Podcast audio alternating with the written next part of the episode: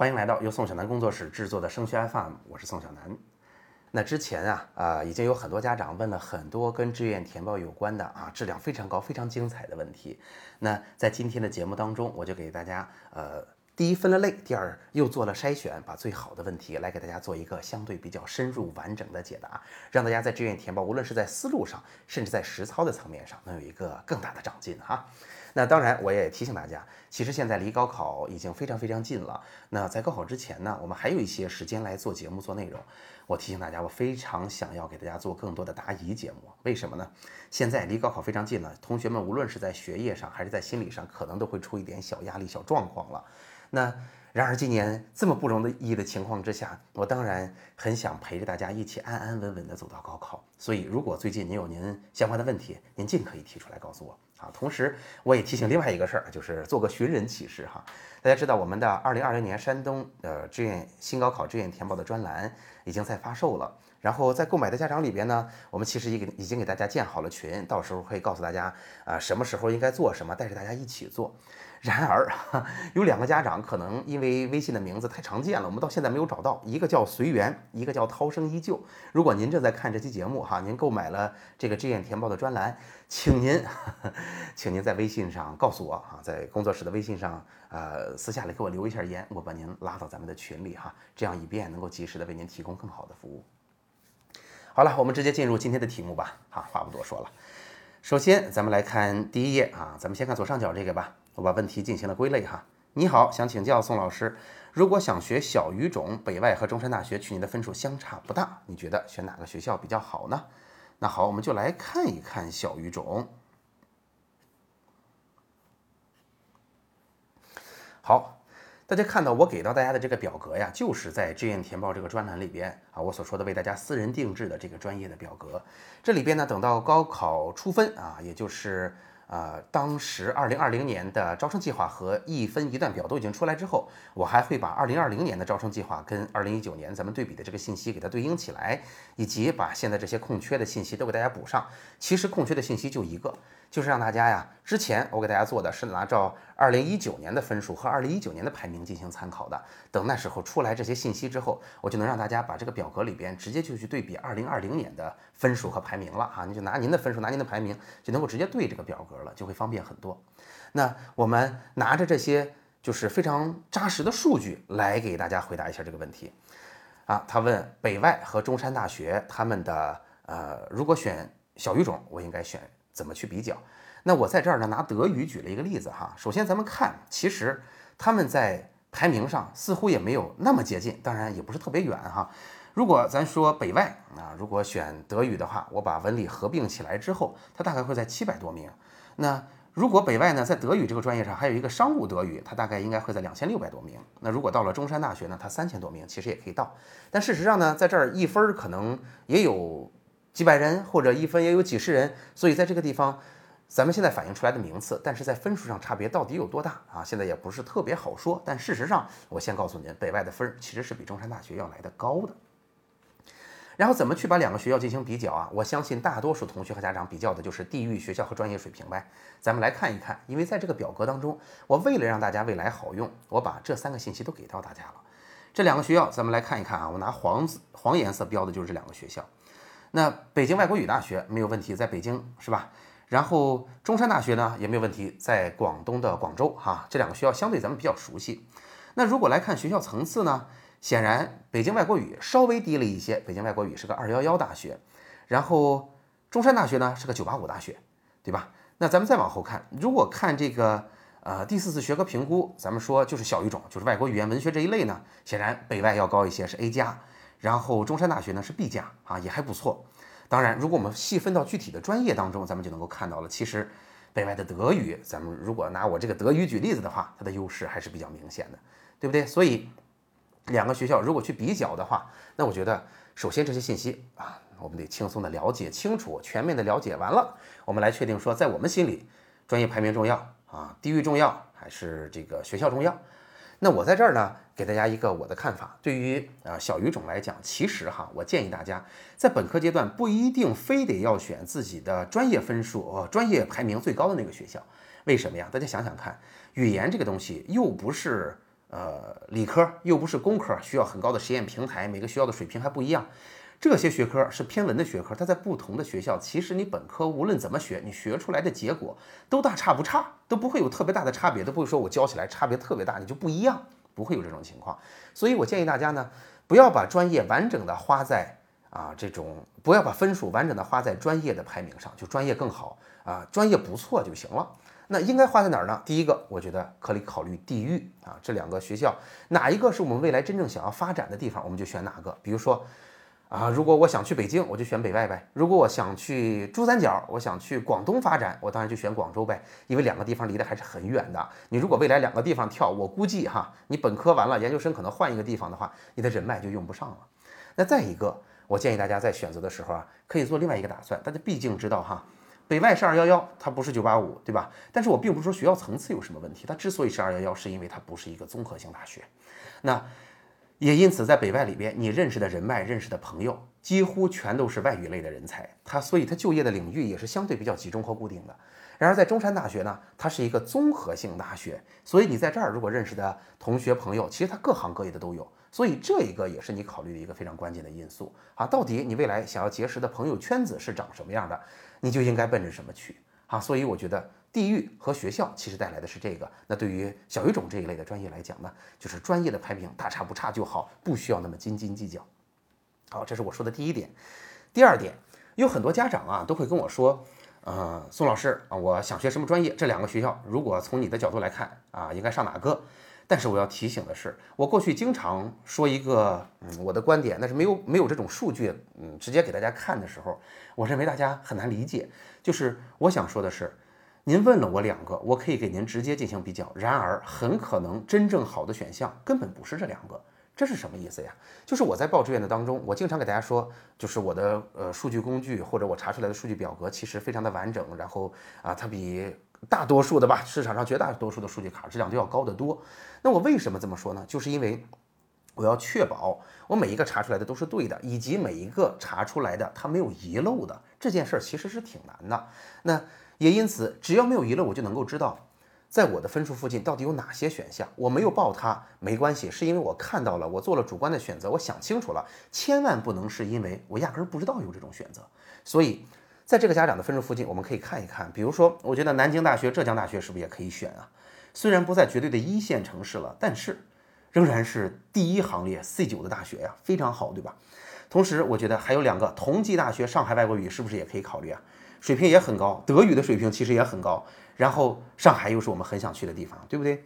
然后以及我觉得这里边像北京理工、厦门大学啊，也不是不可以考虑啊。北京理工我们可能还有机会去结识一些啊，也是九八五，结识一些理工科的同学。厦门大学啊，有很多同学其实也是很喜欢这个地方的。虽然城市没有北京那么好，但是校园也很漂亮啊，啊，专业也很全啊，也是很多同学非常想要去的地方。所以。第二个我想说的就是，千万不要错过了这些东西。我觉得，就是完整的有这样一套这个方案啊，能够去看着他去查，还是非常关键的。那第三，我要提醒大家的是，这个家长啊，问法其实还是很像往年的问法，就是老师，我想学小语种，怎么怎么办？为什么我给您直接给了一个德语的专专业的选项呢？那就是过去为什么选小语种啊？因为我进了一个学校，我就出不来了，所以我一定是把这个学校里边我想选的、最想选的和我想选的相似的全给它选上。大家想想看是不是这样？但是现在不是了，现在我可以直接去选学校里边的某一个具体专业。那么问题来了，我想说的是，如果真实的情况就是这样，那同学们，德语和西班牙语差的大不大？德语和韩语差的大不大？大的很啊，就是未来你能发展的领域，你可能要交流的地方都差别非常大。所以我建议，是不是在今年咱们就不要去直接去报小语种了，而是在选专业的时候，应该尽可能的现在就想得很细。这个小语种里边，我到底选哪个？或者我有两个都行，有一个是最喜欢的，他俩到底在我心里，在主观喜欢的程度上差别多大？这些事儿，我建议您想清楚再去报。那今年充分用好这九十六个志愿，充分用好先选专业的规则，就会给您带来很大的帮助。第四，我还要补充一点啊，我还要补充一点，就是大家有没有感觉到，经常有同学和家长问我，我在做选择的时候是选专业还是选学校？那大家有没有感觉，我经常给大家说，真正报志愿的时候根本没这个问题，我报的，我选的一定是在我这个分数区间内，我去比这个学校的这个专业和那个学校的另一个专业或者相似的专业，我到底选哪个？那如果是这样，我们只需要把所有的信息都放在眼前，我们心里可能有更看重的因素。你比如说，我对于小语种，我可能就更看重学校和地域。那对于这个同学，这个问的家长来说，比如说我真的就更看重地域，或者我更看重学校带给我的同学圈子，我非常明确的知道我的优先级是哪一个。好了，那我在这儿对比就好了，哪一个更好，一目了然。所以提醒大家，选学校、选专业，其实就是没开始进行的时候。惦记的事儿真正开始进行了，我们比较的全都是某个学校的某一个具体专业和另一个学校的另一个具体专业，到底更想进哪一个？完全可以根据这些客观的信息啊，直接去做判断。尤其是今年又可以跨入学校直接选专业了，这种观点应该会更加正确。好了，第一个哈说了很多，但是我认为这些东西才是大家今年真正填志愿实操能够用到的东西哈。咱们现在来看第二个问题。第二个，咱们看右边吧。老师您好，山东考生，我想问问，我们比本科的一本线大约高五十分，冲的学校怎么冲呢？报的纯理，想学理工科电类自动化类，那我的理解就是电气工程及其自动化吧？啊，感觉冲好学校的此类专业就是浪费志愿，冲其他学校其他专业呢又觉得不甘心，不知道如何冲，您有什么好的思路？好了，我来给大家也是从几个大点上说一说哈。第一，我想说的是，其实啊。您这个说法也仍然停留在往年，有点像往年的思路。为什么这么说啊？往年咱们报电气工程及其自动化就这个感觉的，升高了吧，冲高了吧，不值，因为这个电气工程及其自动化在每一个学校里边分都是最高的啊，最高的之一吧。然后我如果分不够呢，我还进不了它；我如果分特别高呢，我又觉得特别浪费分，因为毕竟我那个分数比学校的最低线高一大截子嘛。那所以往年会有这种状况，但是今年不会有这种感觉了。不会有这种感觉了，原因是我们可以直接进去报它的电气工程及自动化了，所以不会有往年那种呃高分的同学报吧，嗯，又觉得损失很大；不报吧，又觉得亏得慌。那关键是损失很大的情况之下进去，能不能百分之百拿到呢？又是一个巨大的考验。所以啊，往年这种情况今年不会存在了，这种感觉应该还好哈。然后第二个情况，我想给您看一看的是哈，我把这个专业也给您找出来了。如果您说您在理科当中比啊，这个一本线高大概五十分啊，我给您的分数区间啊，从去年看了看，大概从五百五到五百七十五吧，这就是我标出来的啊，可以去参考的所有学校开了电气工程及其自动化的情况。你有没有发现，其实学校比您想象的还是要多的？那我在这里边怎么去选出好学校呢？好了，那电气工程及其自动化这个专业到底要什么呢？大家想想看，这个专业呀，其实是一个就业。其实相对比较受限的领域，但是为什么大家都愿意去报它？它的分数还这么老高呢？原因就是这个专业未来的就业很有意思。它大面上大部分的同学想进的是哪儿？想进的是电网，想进的是电厂，是我们国家的基础产业啊。一方面它的商业模式太健康了，另一方面呢，它又都是国企，它的呃就业收入水平还不错的情况之下啊，这个行业非常非常稳定啊。如果能进去就太好了。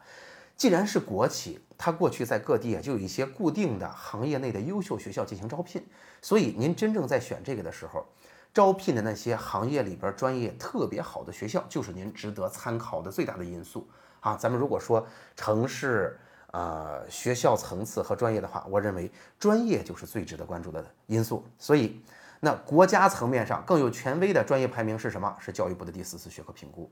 那我们可以看了，那我就不给大家看表头了哈。这个地方列出的，就是教育部第四次学科评估的结果。那在这个分数区间之内，我就把教育部第四次学科评估评出来的咱们专业相对比较好的这些学校都给您标出来了。您比如说这里边还有三峡大学，还有东北电力、长沙理工的中外合作办学啊，哈理工啊，三峡大学的中外合作办学，以及其实山东科技大学的电气工程及其自动化也是非常好的。那这可以当做第一波的选择。那当然，在这之后，其实我们还是想选到专业上相对还不错，同时城市可能也还不错的选项。那如果是这样，我们还有哪些可以去做对比呢？可以去做参照呢？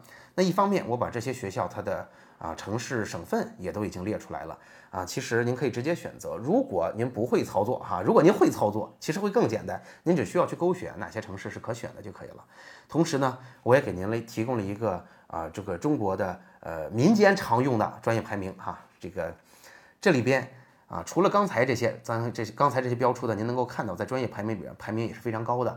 那下面呢，就是入围的，其实也不错，但是只是可能没有刚才那些学校里边的这些专业那么优秀了，那也没关系。好，那这些其实也可以纳入考虑哈。这些专业水平比较不错的，你也可以考虑一下，城市还挺好的，也可以作为我们第二波考虑的学校。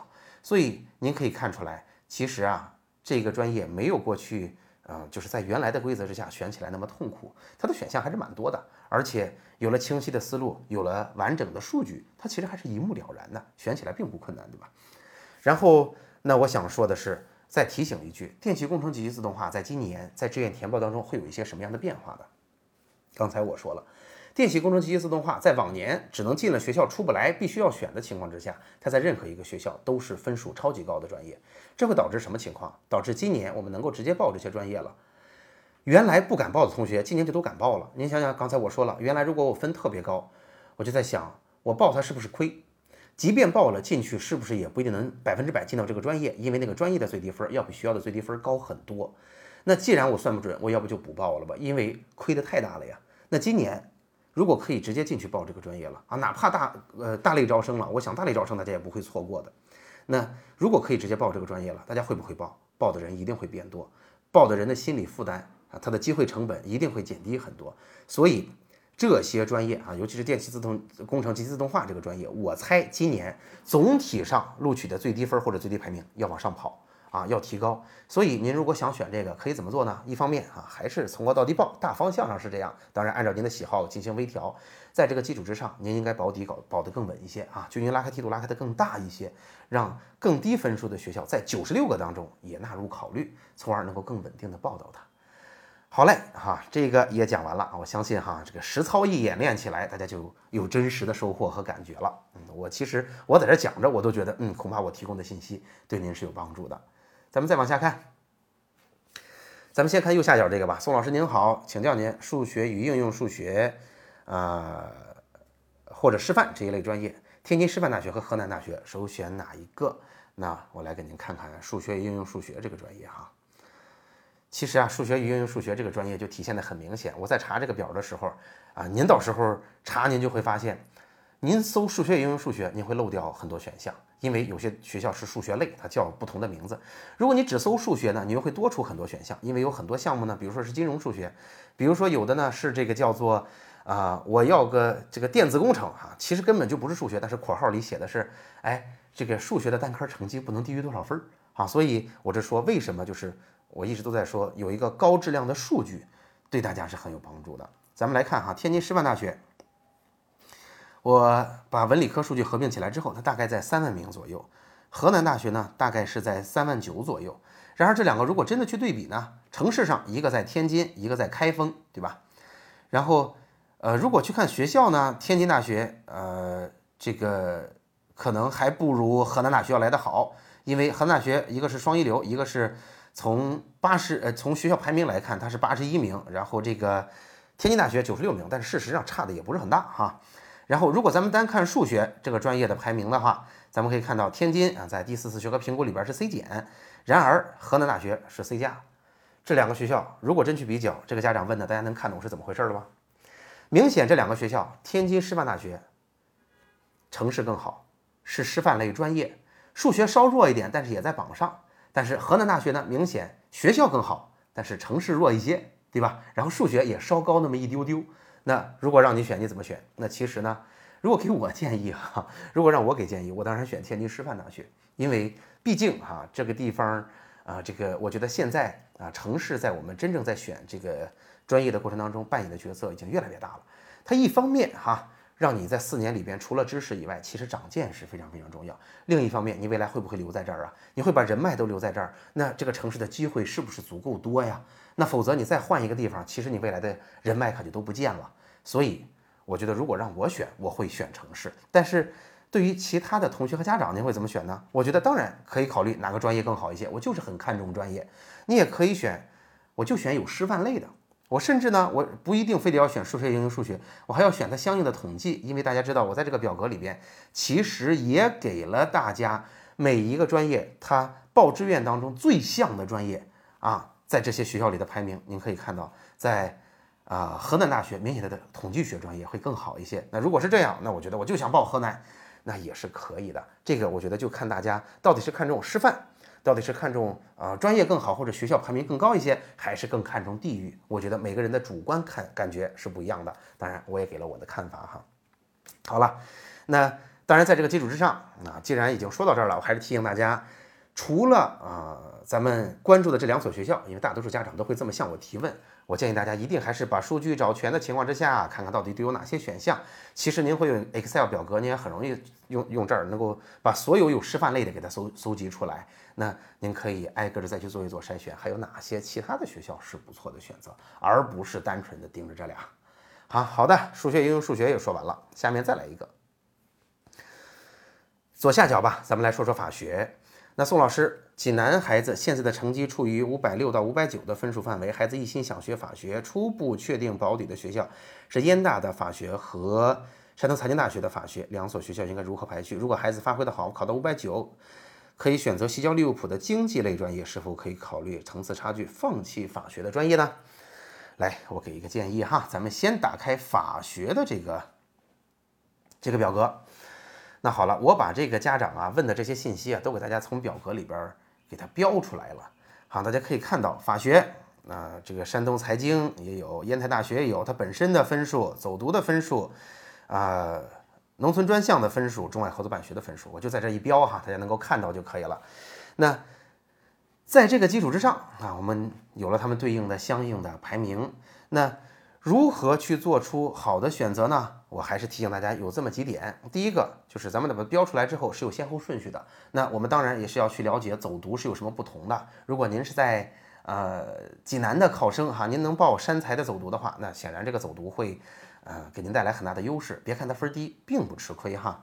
那咱们之后也可以看到，您看哈，学校的学校的城市，学校所在的省份城市，学校的层次，以及。啊，这个学校的排名，法学的排名啊，包括有教育部学科评估的，也包括有民间排名的，我都给大家列上了。其实，如果单论法学的话，烟台大学是比山东财经大学要来的好的啊。那这是一个，再一个，他主要是问了我什么情况下可以把经济学加进来？那什么情况下我换经济学我可能是舒服的？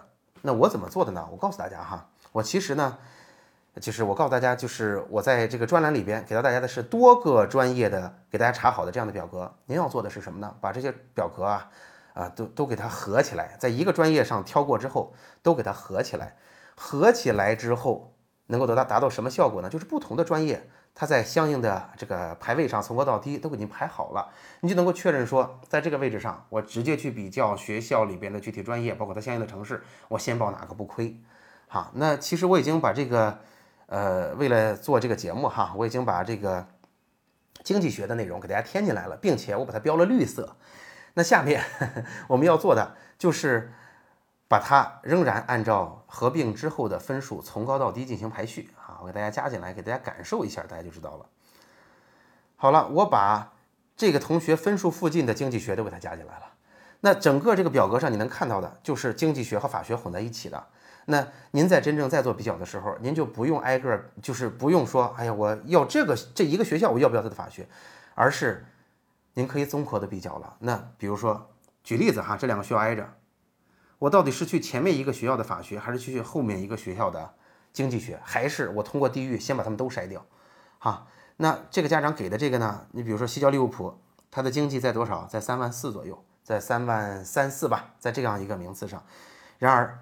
再高了，是不是可以选它呢？那当然，我们就去比较它所在的城市、它的学校档次以及它专业的水平了。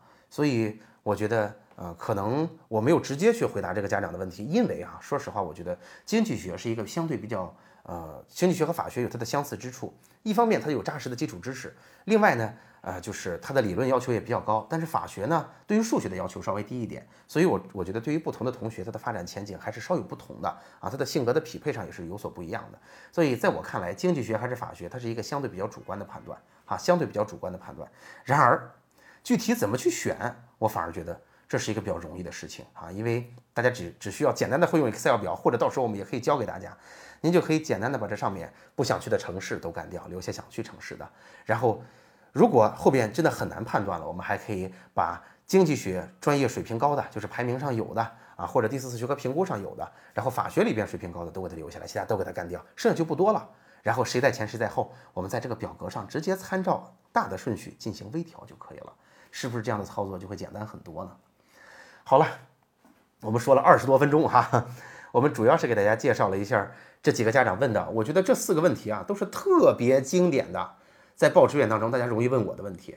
那因此我先把它放在这儿了哈，下面咱们再问的一些问题，其实就不用非得对着表格来了。我们接着给大家说，孩子成绩不太稳定，好的时候模拟一本线超二十分左右，差的时候超过二本线，呃，超过了模拟二本线二十分左右，相差很大。应该关注哪个档次的学校？呃，第二个家长问的是宋老师收获比较大啊，听您的课收获很大。我们是青岛的考生，孩子想报师范，一般他的成绩在一本底下，二本顶部，在一本线附近，应该关注哪几所学校？那下面还有一个，听过您好多次课了，听着很专业，谢谢您。我儿子选的是物化生，成绩大约在省十万名左右，能推荐一下学校吗？那我的做法是什么样呢？我直接告诉大家哈，我的做法呢是，您看我拿，因为我查了经济学，我就直接拿这个表跟您做示范了哈。就是其实呢，我是相当于把十万名附近的学校啊。嗯，您如果大概有一个专业的话，因为学校里边专业现在都拆开了，选项太多了哈。如果直接看的话，根本就看不清楚。那我举举例子，我就拿经济学吧。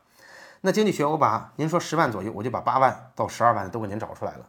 那您重点关心的显然就是这一堆学校喽，是吧？这个问题其实很容易回答。那所以我说，嗯，就是我建议啊，现在咱们今年报志愿一定还是要重视专业它占的比重。那有了专业之后，我们应该关注的学校就。一目了然了，或者说我就很容易帮您查出一个非常高质量的结果了，就是它既不漏掉，啊，又又甚至还能包括哪些是今年新招的，然后这些信息还都是全的，这个表格其实我就可以为您提供了。所以我想说这个问题啊，也有很多家长问，但您有没有发现，其实我回答起来很容易啊，而且呢。我相信哈，大家期待问到的答案是这样的。那我告诉您一两所您特别值得关注的，尤其是这一两所您挺熟的，比如说鲁东大学，比如说曲阜师范大学，哎，我觉得挺不错。比如说济南大学，我觉得挺不错，哎，我应该关注它。但事实上呢，大家有没有发现，就是我刚才提的这些问题，您如果这么去关注学校，您会错过很多学校，因为您不知道哪些学校其他的还在这个分数区间内，它仍然是好的选择。而且有些学校您不熟，不熟不怕，我们可以去看它的学校层次啊。学校的排名啊，专业的层次啊，专业的排名啊，我们不就知道哦，这个学校其实还不错。如果只是我不熟，我想让他熟一点，我甚至可以去百度查一查，对不对？但是还是那话，即便我最后没选他，我得是看到了，我知道他在我最后主观的决定不选他，而不是我压根儿不知道啊。这样我觉得报志愿的质量就太低了。大家能够听懂吗？所以第二页的三个问题，我都用统一的方式给大家作答了。我不知道这样解释大家能听懂吗？好嘞，下面咱们继续哈。左上角，宋老师您好，高职三加二本科毕业证和正常的统招一样吗？答案是和正常的本科的统招是不一样的，它仍然是统招，但是它的第一学历是专科，它的第一学历是专科。三年之后，虽然绝大多数比例的同学都能够转到本科去，但是它其实三年之后专科已经毕业了啊，所以这个还是有所不同的。只是啊，所以我我建议哈，真正在报志愿的时候。第一选择，如果你有机会报本科，应该是拼命的想方法留本科啊，因为一旦调到专科去，再想回到本科就没有那么容易了。这是第一。第二，如果你没有报到本科，因为你可能没有在一段线上，也可能在线上，但是毕竟一段线是一比一点二画的嘛，您就是报不到了，也没关系呢。如果真到了专科，第一选择最好的选择，能上本科最大概率的选择就变成了三加二，它甭管怎么比，它都是最好的选择。所以呢。就是我先把这个答案告诉您了，但事实上，真到那个时候的时候啊，真到了那个分数的阶段上，它就一定是最优选。您不用因为比较它是不是正常的统招或者毕业证是不是完全一样，您就选它或者不选它，而是在那个位置，它一定是最好选择。好，这是这个。咱们现在往下看，宋老师您好，孩子是艺术生，想拿到证的学校都不是很满意啊，拿到证的学校都不是很满意。在填报志愿的时候，我们可以放弃提前批的艺术生的填报，直接跟着普通类去进行填报吗？答案是可以的，哈，可以的。就是其实我们是可以直接去不报艺术生，然后变成普通的身份来进行填报的，好，这个直接告诉您就行了，到时候不要错过。下面一个，宋老师您好，听您的课受益良多，我想请教个问题，现在孩子学习还可以，全省两万名左右，他的理想是上个九八五或者二幺幺，然后想考研考博。想学计算机或者电子专业，这都是非常好的，呃，热门的专业，而且就业市场也非常好哈。他选的物化生，就就是想请教一下，计算机专业或者电子专业考研是不是特别难？这种热门的工科是不是不如理科好考研？那在这儿呢，我有一个观点，我认为我们要的是最终的结果，而不是单纯的好考研或者好考博。因为学位是重要的，但是如果孩子那么优秀哈，其实我觉得，如果能上到一个很好的学校，你会发现你未来身边的竞争者全都是有很好的学位的，所以你真正比的还是那个扎实的东西。我觉得好考研或者好考博不是你选一个专业的理由，因为你哪怕很容易考研，很容易考博，因为竞争少，因为专业冷门，因为专业很没有就业市场，导致你可能考研考博的时候竞争确实不激烈。但是未来找不着工作，您觉得这会是一个好选择吗？我觉得不是的，所以，我建议不要因为专业而放弃掉，呃，不要因为未来只是好考研、好考博，容易拿一个学位就放弃掉现在的专业。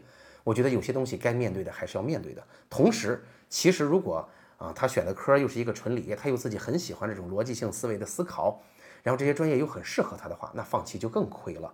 所以我觉得，嗯，如果他未来想要深造，那应该是在他喜欢的行业里边，踏踏实实的进步。一方面虽然压力有点大，但是他行业好啊。他的压力大不也是因为这个行业大家都喜欢嘛？那或者说他的行业未来发展机会多嘛？那另一方面咱也得说，我觉得电子和计算机为什么这么热门啊？为什么这么多学校都有啊？啊，他其实招的人数也不少，是因为他的他的他的就业市场好啊，他真的就能够消化掉这么多人呢？所以他的机会真不一定就那么差。以及呢，我必须得说哈，一个人怎么才能做出成绩啊？我建议不应该再完全的像高中那样想了。高中是怎么才能出成绩啊？高中就是我能学呗，我肯吃苦呗。但是未来不是这样了，因为高中是我们人生最后一阶段的规定动作，未来就成了自选动作。那自选动作自己喜欢才能做得好，才能做出成绩。那如果孩子为了考研考博这个事儿选了自己不喜欢的专业，我觉得可能研究生都读不完。啊，这个这个是很正常的。那但是如果计算机和电子他真的很喜欢，我觉得他未来也可以去面对更强烈的竞争的。您说是吗？所以如果让我给建议的话，我当然建议选喜欢的。啊，不单纯的为了考研考博而放弃专业的方向，专业显然是比为这个考研考博重要的，是因为你选了你喜欢的专业，第一保证了未来的前景，第二你喜欢你反而更有竞争力。啊，咱们再往下看。宋老师听您的课受益匪浅，现在有三个问题想要请教您。第一，啊，孩子济南市二模成绩排在九千多名，要是换成全省的排名大概是多少？如何换算？那这个大概我就不告诉您原理了，您就乘以十啊，大概乘以十这个系数就是济南市的排名，大概换算成全省的排名了。孩子专业想学历史，想考历史师范，请问历史专业冷门吗？我想说的是，历史这个专业啊，其实还真的是一个相对比较冷门的专业。那他未来能做什么呢？要么留在学校里边做研究啊，进入大学成为老师。但其实这个门槛并不低，对吧？而且文科想要拿到不错的研究经费是不容易的啊。第二，就是历史更多的就是当历史老师，就是向别人讲历史，它的主要发展就是这两个。所以呢，我觉得，呃，大面上哈，历史的就业选择是非常非常有限的。我建议，反正。呃，如果您第一孩子的就业，嗯，压力不大，就是呃家里也不愁他非得要怎么样，他自己呃就是完全可以按照自己的喜好生活，那这我建议完全可以按照这个去做。第二个呢，我建议，因为以我的经验，大多数同学在这个阶段都没有按照职业生涯规划的典型的思路和逻辑来选过专业，所以我建议高考之后还是应该认真的做一下，打开思路。啊，因为我觉得大多数同学在高考之前，他对于专业的了解其实是相对比较有限的。那同时，我觉得有的时候，呃，他获取的这个信息，他做的判断，都是因为他接触了相应的人。比如说，我想学历史，就是因为我的历史老师特别好。啊，比如说我想学，我之前碰过，呃，想学风景园林设计，就是因为我有一个师兄，他回来做了场讲座，他就是学这个的。这个师兄好帅呀，人好温文尔雅呀，我也想做他那样的人，所以我就想选风景园林设计。但是这逻辑是不是不搭的呀？所以我想说的是，啊，历史这个专业总体上来讲，我还是建议您慎选的。但是哈，如果孩子真的喜欢啊，家里也觉得他的就业不会是呃什么问题哈，大不了就呃家里也不会饿着他，那我觉得。追寻这样的梦想也还是可以的。好，咱们再往下。宋老师您好，今年新高考，想咨询您怎样把今年的位次转换成往年的文理位次。我的做法就是，我解解释过很多遍了，就是把文科和理科相同百分比的人啊，我们假设他能进的学校差不多，因为文科有本科有四万多计划，理科有十六万多计划，它是它的四倍呢。但是呢，可能他每个学校都大概是四倍的情况之下，哈哈，那每一个百分比他们都差不多嘛。所以啊，我的方法是把他们按照百分比算好，然后按照先后顺序排起来，然后再把招生计划算进来，把它变成一个相应的排名，他们就合在一起了。那其实呢，我在这个事儿上解释了很多遍。那不瞒大家说，今天早晨还有一个家长专门写了一个 Word 文档，问啊。嗯，我怎么应该理解这个事儿？我市面上还听说过一两三种其他的算法，他们的算法分别有什么不同？我给这个家长进行了认真的解释。但事实上，我建议大家哈，我觉得大家其实，嗯，您可以听懂原理，但事实上呢，您不需要做这个具体操作。那我的建议就是，就类似这样的表格，我给您算好就完了，您到时候直接参考就得了。因为说实话，真想把这样的表格做到这样的质量，它的工作量是非常恐怖的。那如果您能直接拿到这样的表格，您就去做就是了。好，您就去报就是了，我觉得就容易多了。大家，我的理念一直是这样，大家可以听懂这个原理，而且完全听明白，自己的思路是清楚的。下面您就不用再变成专家了，您就跟着步骤一步一步做就完了，这应该是最好的选择。好，咱们再来看，宋老师，请问预选了三个不同的专业，有喜欢的、次喜欢的、莫喜欢的，如何排序呢？又如果按照喜好排序的话，最喜欢的在前面，会不会呃和分数？呃，高低的发生分数相对比较，呃，这这个分数高低发生冲突，如何把握这个度？会不会出现我喜欢的专业分数偏低，不喜欢的专业分数反而高？那我我想解释两个角度哈。第一，喜欢的专业分数低，不喜欢的专业分数高，这个事儿啊其实是不存在的。为什么呀？因为它在不同的学校里啊，对吧？你可以选更好的学校，那分数不就上去了吗？所以我觉得这个问题似乎是不存在的。那另外一个。会不会就是我排的这个顺序不是严格按照分数从高到低的顺序排的呢？当然不应该这样。为什么？第一呢，我们现在是把分数大概的算出来了，对吧？然后今年是不是政策有了巨大的变化？这个分数是不是会变的？一定会变。今年没有任何一个人在填报志愿的结果出来之前能够算那么准，就是直接把分数预测准，一定很难。但是我们今年仍然可以把最终的结果报好，就是仍然可以损失很少的分数。怎么做到呢？就是我所说的。充分利用九十六个学这个学校里边加具体专业的这个数目，把所有的选项选出来，按照分数从高到低排的前提之下，下面怎么办？按照喜好调，喜好的当然在前边。您说喜好的那个在在分数低，在一个学校里边可能是这样，但是您还有更好的学校呢。这么把它排下来，如此一来，你一定进的就是在分数趋势上也是高的，你也是更喜欢的。然后这个进不了九十六个，再扫下一个，再扫下一个，再扫下一个。只要这个顺序排得好，只要这个分数梯度拉得够开，并且分布的足够密集，你就会报一个好志愿了。我这么说您能听懂吗？哈，因为现在离志愿填报也很近了，我我觉得大家问的问题都已经很深入了，那我讲的也更贴近实操，也更怎么说，更直达结果一些啊。这样我相信。啊，大家认真听，应该还是能理解清楚的，是吧？好，最后一页了哈。宗老师听了您昨晚的讲座，受益匪浅。饱和式填报，哎，饱和式选专业的确是目前最科学、规避风险最好的方法。想咨询您，按这种方法保底的专业，是否可以选择省内那些学校当中比较强势的专业？因为如果饱和式呃这个填报的方式选择的专业，省内这些院校专业没有优势的话，未来就业就是个问题。那你觉得这种思路对吗？哎，这个家长接着就提到了我说的这个饱和式填报的问题哈，说明他认真听了。那我解释给您听哈，我觉得保底啊，其实是完成两个条件就能够保住底了。第一是什么？分数梯度拉开的足够大。第二是什么？是招生计划足够多。和是不是强势专业有没有关系？没有关系。我们在省内选学校、选专业是什么？是招生计划足够多了，对吧？我们只要拉开足够的梯度就好了，我们当然可以选里边的好专业了。您能听懂吗？所以记得哈。要保底保得稳，第一拉开的梯度足够大，第二就是招生计划足够多，所以您完全省内的其实就是照顾招生计划嘛，完全可以。同时你完全可以选它的好专业，只是记得那学校的层次就要拉得更开一些啊，这样就可以了。咱们再来看，孩子成绩在一本左右，是报考地域好一点的二本合适，还是报考新疆大学这类地域不好、层次高一点的合适？想听听您的意见。那在这儿呢？我的意见比较主观，供您参考哈。如果是我，我显然选择就是可能不是二幺幺的新疆大学，而是选其他的学校。为什么是这样？这不是咱们说地域黑哈，没有这个意思。就是我觉得，其实，在报志愿的过程当中，大家每年报出来的这个结果啊是非常理性的。其实也有家长给我问过这个问题，就是他其实对当初问我的时候，对于志愿填报完全不了解，他就问说：宋老师。您能不能也能做到？就是我分数差不多的情况之下，我能够先进一个更好的学校，进到二幺幺。但说实话，我是这么回他的，我说，您觉得其他人，咱都报了这么多年了，这些学校跟他相同分数的层次上，都已经不是二幺幺了。那其他的学校也都在这儿，分数还比他高。这个学校作为二幺幺，它的分数就比相应的其他的二幺幺来的低。您觉得其他人都不知道吗？都那么不理性吗？其他人都不想去抢它吗？这个机会一直就这么漏到这儿了吗？您觉得会不会？我觉得显然不会啊。那过去一个人能报十二个，今年一个人能报九十六个呢？为什么它还是低呢？原因就是我们要拿分数选地域、选学校、选专业，选的东西不单纯的是学校层次。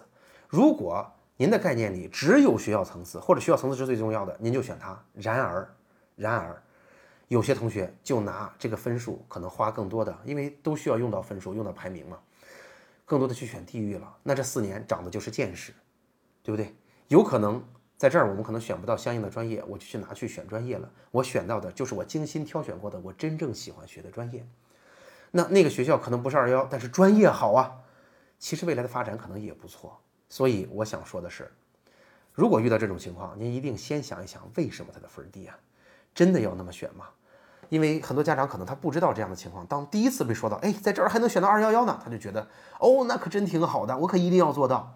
其实未必是那样的，我觉得应该更通盘的、更全面的来考虑。好，解答完了哈，再看最后一个，宋老师您好，中招，呃，综合成绩再好，如果提前批不报名，院校是不是也没法录取？中招和统招区别是什么？今年高考啊，好，我来解答一下。中招啊，我们之前专门做过一期节目了，回答了这个问题。确实是，中招其实是在提前批报名的，哪怕你复审通过了，你不报，你也不会被他们强制录取的。在报名的过程当中，因为专业也不是最终确定的，专业还是最终要按照学校里边那个这个评估之后的呃高考的分数占一定的比例，学校的分数占一定的比例的情况之下哈，就是算出来那个总分从高到低排，再帮你确定到底录哪个专业。所以你不报肯定录不了，你报了，如果你比如说我的专业也不报齐，并且我也不够服从调剂，你报了你也不一定录得了，就是因为你报了之后，你可能只想进一个专业，然而学校里可能让你考虑两到三个专业，或者让你服从呃，或者也允许你服从调剂。如果你其他专业都不想进，你就只报这一个，但是这一个你在里边分数又不足够高，你仍然会被提前批的这个学校退档回来，仍然不影响你常规批的填报。好，所以。大家报综合素质评价招生的时候不用慌乱啊，现在还不知道能不能进呢，您先报了再说。而且报完之后，可能同学们在高考过程当中就有一个更好的心态了，这也是个不错的收获。好了，这期节目好长，好久没有做这么长的答疑节目了。那也有家长提醒我说，宋老师发现你做答疑节目的时候语速就超级快啊，希望我的语速没有给大家带来困扰哈。原因是我希望这么好质量的问题一定努力的都答给大家。让大家能够有所收获。好了，那今天的节目就到这儿了。那我相信今天的答疑啊是非常非常贴近实战的。我在运用这个啊，无论是数据表格还是这个思路的时候，我相信能给大家有很好的实战的体验啊，和一些我觉得开阔思路的一些一些帮助吧。好了，那今天的节目就到这儿。如果啊，呃这节目最后仍然是我的个人微信的二维码。如果您也想就是获取这样的数据表格，我们其实还是做了一个就是志愿填报的专栏。到时候啊，我们在群里把大家拉进群，带着您按照我们一对一的步骤一起去做这个志愿填报，同时会为您查好这些数据啊，您就做好您的主观选择，跟着我们一起报一个好志愿就可以了。所以如果您也想选这样的订阅专栏的话，您可以扫描节目下方的二维码，直接去订阅或者购买。如果您也有属于自己的问题，您可以扫描我的二维码加上我，然后啊私下里向我提问。好了，今天的节目就到这儿了，我们下期再见吧。